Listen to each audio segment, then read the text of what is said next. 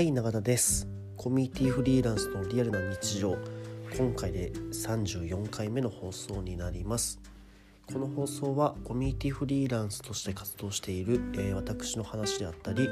えー、コミュニティに関するお話をする番組です。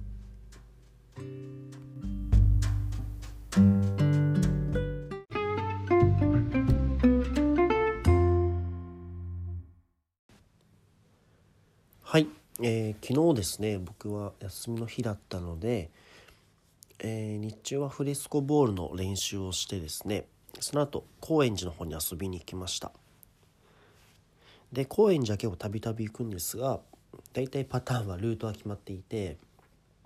えー、スパイスカレーとクラフトビールを楽しんで最後小杉湯っていう銭湯があってですね、まあ、そこに入ってえー、帰るというのが結構僕の、えー、大好きな 高円寺の楽しみ方なんですけど昨日は、えー、アンドビールっていう、え、クラフトビールとスパイスカレーを楽しめる、え、お店があってですねそこが大好きなので昨日も行かせてもらって、え、堪能した後小杉湯が、えーと、昨日はエブリデニムのとコラボの日だっったみたいで、えー、お店の中でですねエブリデニムのデニムの販売をやっていたり、えー、銭湯の中で、えー、エブリデニムの紹介の、えー、を、えー、なんて言えばいいのかなパネルっていうかものが貼ってあったりとかあとレモネード販売したり、まあ、そういう感じでコラボの日をやっておりました。僕はずっとエブリデニム履いてるんで、えー、まあ、そこで試着してどうこうって話じゃないんですけどちょっと SNS を見てたらですね結構皆さん、えー、その場で買っていらっしゃる方が多いみたいでそれはちょっと面白いなと思ったんですよね。銭湯って460円ぐらいかので楽しめるんですけどそこでエブリデニムのデニムって安くはないわけですね1着2万円ぐらいかなはするので460円の銭湯2万円のデニムを買うっていうことがすごい面白いなと思ってなんでしょうねそれこそ僕は実際その場にいたわけじゃんかどういう人が買ったとかあんま情報は持ってないんですけどまあそうやってやっぱなんかそれができるのもなんか濃すぎるだからだなってもちょっと思ったような思ったんですね。どういうことかっていうとやっぱその場にその地域に愛されているお店だからこそ、えー、その知らないブランドに対しても信頼ができるようになるとかいうのは間違いなくあるような気がしています。あの小杉湯さんが置く、えー、一緒にやったり置いたりするんだったら、えー、信頼できるブランドなんだろうというその場の信頼を、えー、て言えばいいんでしょうね 使わせてもらうんじゃないけど、えー、を発揮されて、えー、より多くの人に手に届いていくっていうことが一つできるんだろうなっていうのを、えー、その状況を見て思いました。ま、それだけやっぱ小杉さん自身が、えー、その地域の皆さんに愛されている場所だからこその、えー、できることではあると思うんですね。ま、何より小杉湯さんの一番の魅力価値っていうのは多分そこにあるような気もしていて、えー、僕自身もすごい大好きだし中の人たちも結構皆さん知り合いなので、えー、すごい素敵な方々で運営されているんですね。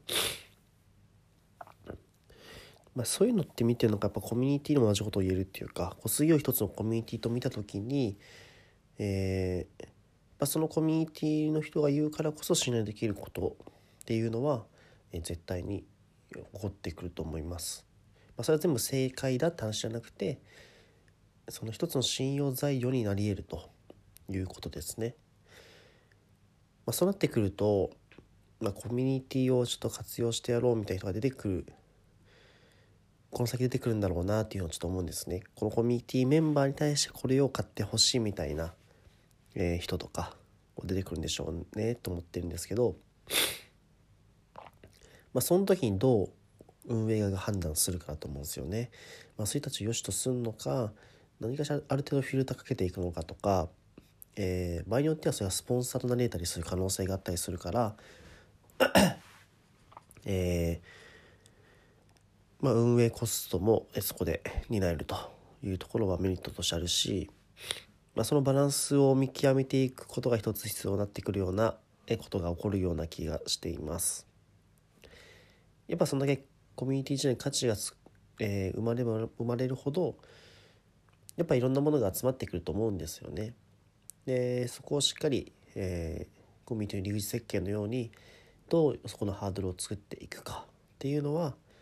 どのような人に対してもどういう関係性に対しても必要になってくるような気がしています。はい。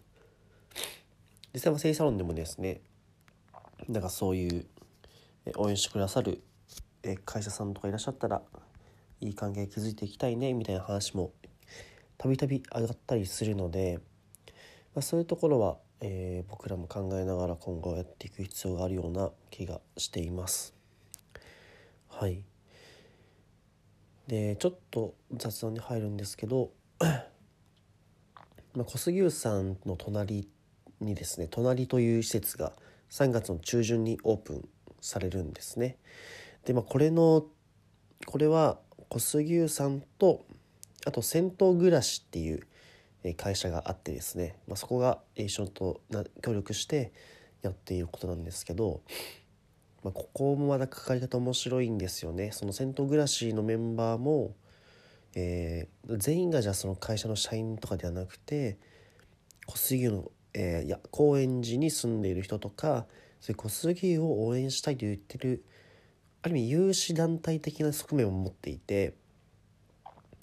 もはやこの関係性も結構もちょっと変わっています。もはや一種のコミュニティみたいになっていて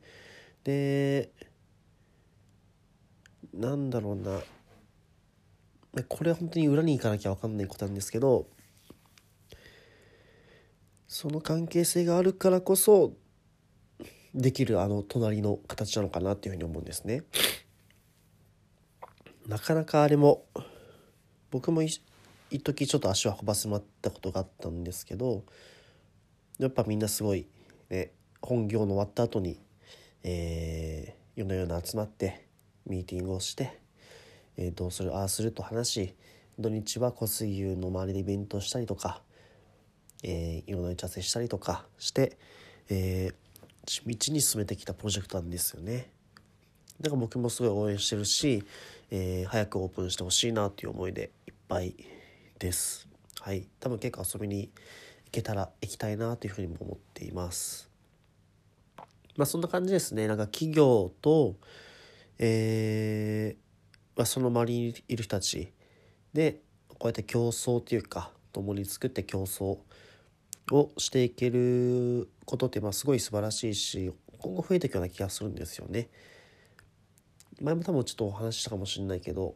まあ、それでクオリティが下がるみたいな話ではないし、えー、むしろ上がる可能性も全然ある中でどうそれを導いていくかっていうのがある意味その企業として求められる一つの手腕なのかなともちょっと思っております。はい。まあ、っていうのもあってですね小杉湯っていう存在の周りにいろんなものが集まっていてそれは今みたいな話も含め、えー、あそこで使っている池内オーガニックタオルもそうだし、えー、木村石鹸さんっていう洗剤さんもそうだしほんとにいろんな人が集まっているそれがあの小杉の大きな魅力だと思ってますので是非皆さんもですねあの小杉湯に足を運ぶ際はいろんなものに目を向けてもらえると面白いなと思います昨日気づいたんですけど男性のえ、更衣室の中には木村石鹸さんの展示をしてたりとかしてたんで、まあ、そういうのもあこういうのがあるんだっていうところも、えー、ぜひ見てほしいなというふうに思っております。